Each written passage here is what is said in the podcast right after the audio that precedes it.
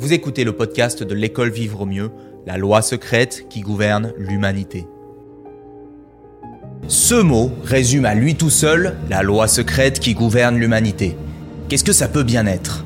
T'es-tu déjà demandé pourquoi certaines personnes sont dans des positions de leader et d'autres de suiveurs Pourquoi certaines personnes deviennent riches et d'autres restent pauvres? Pourquoi est-ce que certains n'arrivent pas à se faire des amis alors que d'autres y arrivent facilement? Pourquoi certaines personnes sont plus attirantes sexuellement que d'autres? Pourquoi est-ce que certaines personnes sont plus respectées que d'autres? Oui, aux yeux de la société, certaines personnes ont une plus grande valeur que d'autres. Je ne parle pas de la valeur de notre âme, nous sommes tous égaux dans l'âme, mais dans la société, nous ne sommes pas perçus à la même valeur.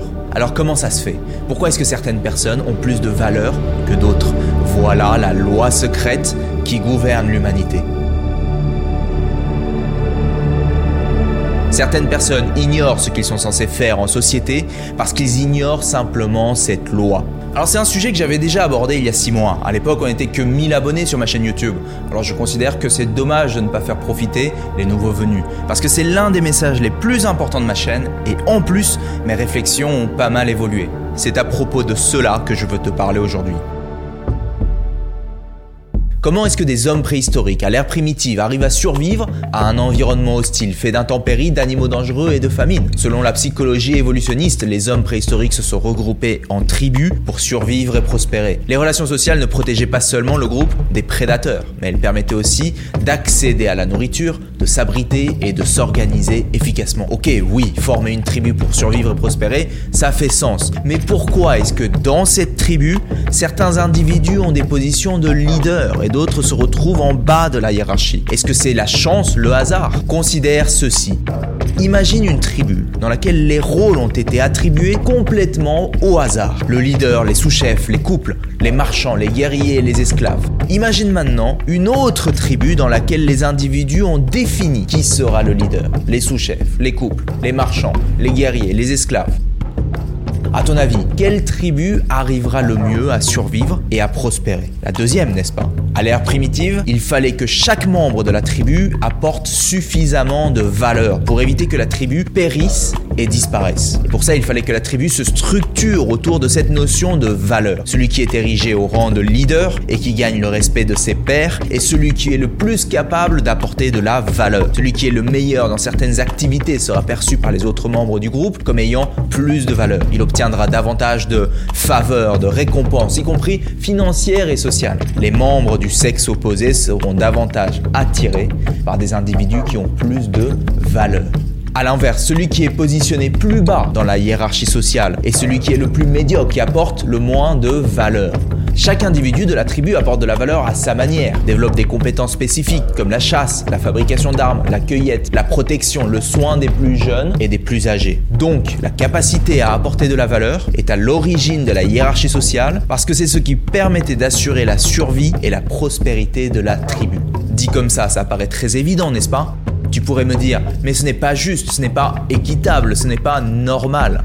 Je ne sais pas si c'est normal. La normalité est une construction intellectuelle. Je dirais en tout cas que c'est naturel, que la hiérarchie basée sur la valeur sociale est une innovation qui permettait de maximiser les chances de survie et de prospérité de cette société.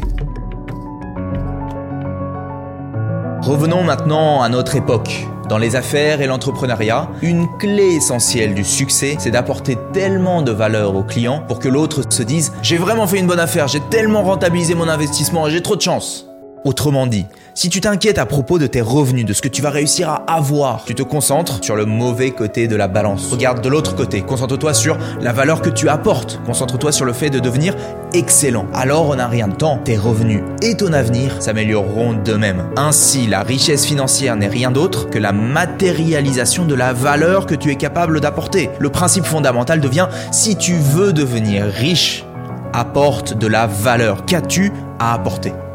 Dans les relations sociales avec tes amis, remarque comme les gens t'apprécient et te respectent quand tu invites tes amis au restaurant, quand tu es à l'écoute, quand tu organises des événements. Mais attention, il y a une différence entre faire tout ça pour le plaisir d'offrir, d'apporter de la joie, de passer un beau moment parce que tu tiens vraiment à eux, et le faire parce que tu veux être aimé, respecté, quand tu veux avoir leur attention.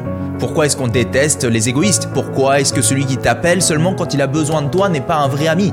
Parce qu'il regarde le mauvais côté de la balance. C'est aussi pourquoi tu te feras plus d'amis en deux mois en t'intéressant sincèrement aux autres que tu ne pourrais en avoir en deux ans en essayant d'amener les autres à s'intéresser à toi. Regarde de l'autre côté de la balance. Concentre-toi sur la valeur que tu apportes. Apporte tellement de valeur que tes amis se disent Waouh, c'est vraiment une personne géniale. Je ne peux pas m'empêcher d'éprouver du respect ou de l'amitié pour cette personne. Qu'as-tu à apporter? Dans les relations intimes, qui voudrait d'un partenaire qui n'apporte rien? Si tu t'inquiètes à propos de l'affection que tu voudrais recevoir, tu te concentres sur le mauvais côté de la balance. Regarde de l'autre côté, concentre-toi sur la valeur que tu apportes. C'est apporter tellement de valeur que l'autre se dit Waouh, je ne mérite pas d'avoir une telle femme ou un tel mari, j'ai tellement de la chance d'être avec lui ou d'être avec elle. Qu'as-tu à apporter? Maintenant, je voudrais que tu écoutes attentivement l'histoire de cet homme. Elle va illustrer parfaitement le point. Trempé jusqu'aux os, un vieil homme se perd en pleine forêt. Après avoir tourné en rond pendant plus de 4 jours dans une forêt glaciale, le vieil homme découvre enfin une vieille cabane de chasseurs. Tout heureux, il y entre, s'installe avec précipitation devant une cheminée située au beau milieu de la pièce et il attend. Il attend ainsi, sans bouger, durant plus de 3 heures. Au bout de ce temps, toujours trempé et gagné par le froid intense, il ouvre la bouche pour enfin dire à la cheminée ⁇ Je t'avertis, si tu ne me donnes pas de chaleur, tu n'auras pas de bois. ⁇ Le lendemain, des chasseurs de passage dans la région trouvèrent le vieil homme, mort de froid, assis devant la cheminée, froid et vide, sans bois. Si tu veux qu'on te donne de la chaleur, apporte du bois. Dans la vie, si tu ne donnes pas, tu ne reçois pas. Sans cesse, la culture et l'histoire nous ont prouvé cette morale. Si Nelson Mandela a reçu le prix Nobel de la paix et la reconnaissance de millions de personnes, c'est parce qu'il a au préalable donné 27 ans de sa vie en prison et des années de lutte contre l'apartheid. A l'inverse, considère Tony Montana dans Scarface ou Walter White dans Breaking Bad. Ces anti-héros voulaient gagner de l'argent à tout prix, par tous les moyens. C'est ce qu'ils voulaient, prendre, prendre, prendre. Ceux qui cherchent à obtenir peuvent peut-être connaître un succès temporaire, mais ils finissent par connaître des chutes spectaculaires. Le secret de la vie, c'est de donner. Alors je vais maintenant te demander d'imaginer quelque chose qui peut te paraître déroutant, mais qui va peut-être complètement changer ta vision du monde. Est-ce que tu es prêt?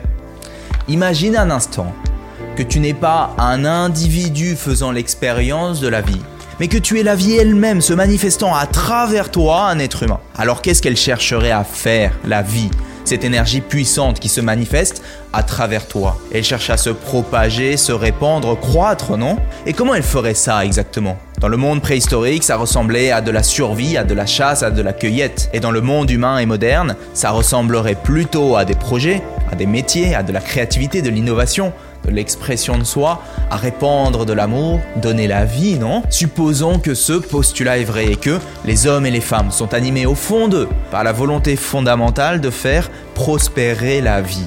Alors les hommes et les femmes de la société vont accorder davantage de valeur à ceux qui arrivent mieux à faire prospérer, à ceux qui communiquent, à ceux qui donnent la vie, à ceux qui construisent, se développent, à ceux qui contribuent à la propagation de cette vie, non? Et le moment est venu pour moi de te révéler le mot secret qui résume cette loi. C'est la contribution. La loi secrète qui gouverne les interactions humaines et les hiérarchies dans l'humanité est la suivante. Si tu veux avoir de la valeur, le respect, l'amour, l'affection, la sympathie, le soutien, la richesse, contribue. Tu ne peux pas vouloir quelque chose magiquement sans en payer le prix. Tu dois contribuer. Il s'agit de la loi secrète qui gouverne l'humanité.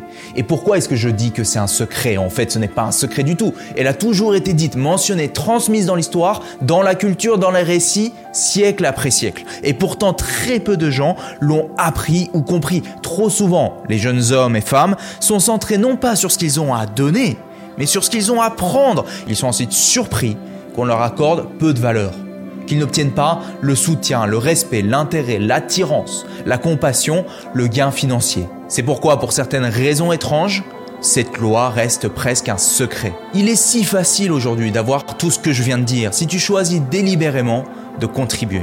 La contribution, elle prend des formes très nombreuses. Il ne s'agit pas seulement du métier ou de l'activité que tu exerces. Apporter de la valeur, c'est aussi dans notre vie personnelle, avec nos amis, dans notre famille. C'est susciter des émotions agréables, soutenir, aimer, écouter. C'est aussi les vertus, les qualités humaines comme le sens de la justice, le courage, la prudence, mais aussi le sens de l'humour, l'empathie. Ce sont de belles contributions. Pour résumer, fondamentalement, être quelqu'un de grande valeur aux yeux de la société signifie donc être quelqu'un qui contribue. Aussi petit que nous sommes, aussi fragile que nous sommes, pourquoi mériterions-nous le respect, le soutien, l'affection, l'attirance, la richesse, l'amour? Pourquoi avons-nous de la valeur? C'est souvent notre contribution. Cette notion de contribution, elle est profondément imbriquée dans notre nature, nous l'avons vu à l'ère préhistorique, dans l'essence de la vie, dans la société contemporaine, au travail avec les amis, dans les relations sentimentales. C'est la loi secrète qui gouverne l'humanité. Nous sommes des êtres de contribution et c'est dans la contribution que nous trouvons probablement une large part de notre bonheur. Prends une responsabilité qui mérite que tu y consacres ta vie, plutôt que de te focaliser sur ce que tu veux prendre à la société, c'est-à-dire la richesse financière, le respect des autres, leur affection, leur attirance, leur soutien, leur validation. Concentre-toi à l'inverse sur ce que tu as à donner et en conséquence, ces choses viendront à toi. Comment veux-tu contribuer? Je répète une nouvelle fois parce que je veux que ça soit clair. Si tu veux avoir de la valeur, être respecté, admiré, soutenu, aimé, arrête de vouloir avoir ces choses et à la place, contribue. Commence dès aujourd'hui, tu n'as rien à perdre mais tu as toute ta vie à gagner. Si tu as apprécié cet épisode, abonne-toi sur ma chaîne, télécharge mes e-books gratuits, inscris-toi à nos conférences, sollicite-moi pour être accompagné individuellement, bref, construisons ensemble un bel avenir. D'ailleurs, nous avons de plus en plus d'abonnés sur ce podcast. Un grand merci. Écris-moi pour me poser tes questions par email ou en DM sur Instagram et j'essaierai de te répondre dans un épisode prochain qui sera une FAQ. Allez, c'est tout pour aujourd'hui. C'était Julien Kim. À la semaine prochaine. Ciao. Tu penses vraiment qu'ils vont te croire, Julien? C'est ridicule. Tu as passé 13 années à rechercher une méthode pour vivre mieux. Tu l'as utilisé pour aider plus de 300 personnes à améliorer leur vie. Des dizaines de personnes te disent merci chaque mois pour le bienfait que cette méthode leur a apporté et tu leur partages la méthode gratuitement. Oui oui, ça s'appelle la méthode simple pour vivre mieux. Pour le récupérer, il suffit de cliquer quelque part sur cette page, c'est indiqué et tu vas le recevoir immédiatement. Si tu en as marre de rester là où tu es, si tu veux évoluer, je t'invite à télécharger la méthode simple pour vivre mieux, un e-book gratuit accessible immédiatement. Bon, je ne vais peut-être pas laisser ça là toujours, hein, donc il faut se dépêcher.